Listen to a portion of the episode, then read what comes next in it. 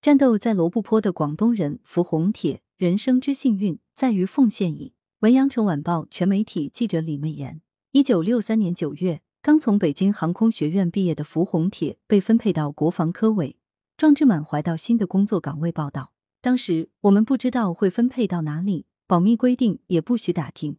他迄今仍对五十九年前报道的小插曲津津乐道。一辆军用卡车。将当天一同报道的六个学生接到通县大院，几个年轻人在车上互相自报家门，分别来自航空动力学、导弹轨迹、自动控制等六个不同的专业。我们当时心里琢磨，这个专业组成可能是要搞远程火箭，结果几天之后才知道是搞原子弹的。既然是国家需要，那就努力一起搞吧。年轻的符红铁后来才意识到，从一脚踏进通县大院门槛那一刻起。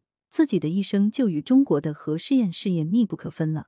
在基地研究所的二十一个春秋里，他先后执行过二十次试验任务，十次进入核沾染区进行回收作业，参加原子弹试验项目。一九六四年，因工作需要，符红铁参与到我国第一颗原子弹试验有限剂量遥测的研究工作当中。该项研究目的是把核爆炸后在爆心附近瞬发 gamma 的高剂量分布与变化值，及时通过探头监测信号变换后，经有线电缆传到几十公里外的指挥部直接判读。一是证明该爆炸是否为核爆炸，二是作为防化兵进入现场的参考和沾染数据。这是研究所为第一颗原子弹试验研究自行开发研制的两个项目之一。经过半年多夜以继日的攻坚克难。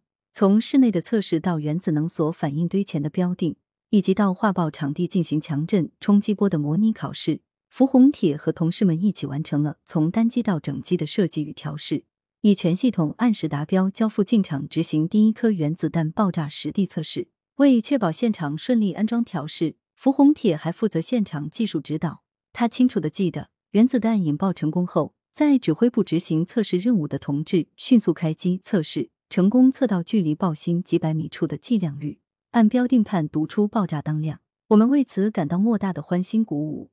任务完成后，我和陈奇同志负责技术总结，并参加所资料室组织的技术档案展览，获评优秀档案。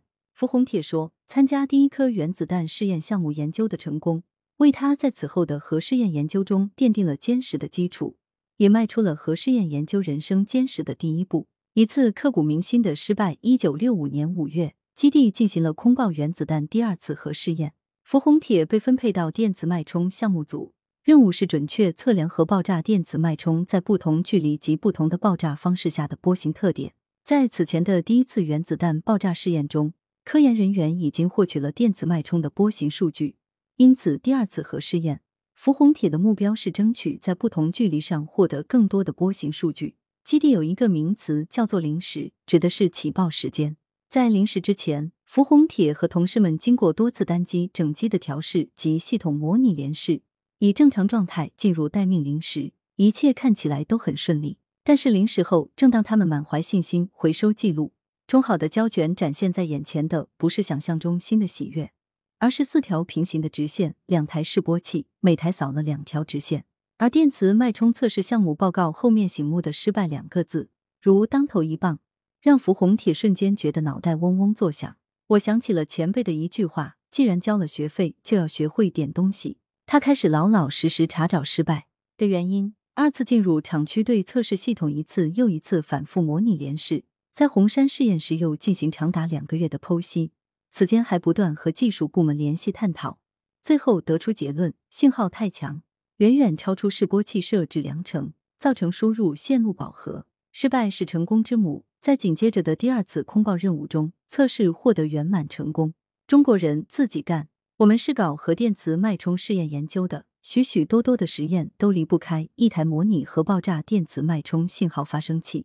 提起自己的老本行，符红铁眼睛发亮。一般信号发生器在国内、国外市场都可以花钱买到，但是专用的仪器不说买。就是资料也查不到，怎么办？中国人自己干，自己设计，这也是我自己提出的课题。经过约半年的努力，核爆炸电磁脉冲发生器成功研制。与此同时，由于合成器的成功设计，使这台模拟信号可产生扇次或周期的模拟信号，每个准半周期宽度、幅度均可调，而且能调出波形中的各种拐点。符合氢弹原子弹核动力反应的机制。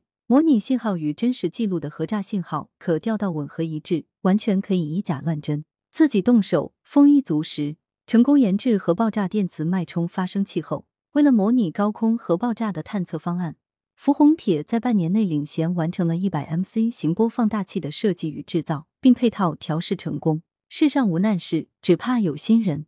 回顾二十一年的基地工作生涯，福宏铁最引以为傲的是没有虚度年华，为国家的国防事业贡献了自己的全部力量。人生之幸运，在于奉献矣。青春奋斗的岁月凝结为奖章的荣光。二十一年间，福宏铁共执行过二十次试验任务。爆炸后又十次进入核沾染区进行回收作业，曾荣获个人三等功三次，所个人科技进步奖二项，集体二等功一次，集体三等功四次；国防科委科技二等奖一项，集体国家发明三等奖，集体国家发明四等奖集体。来源：羊城晚报羊城派，责编：王俊杰。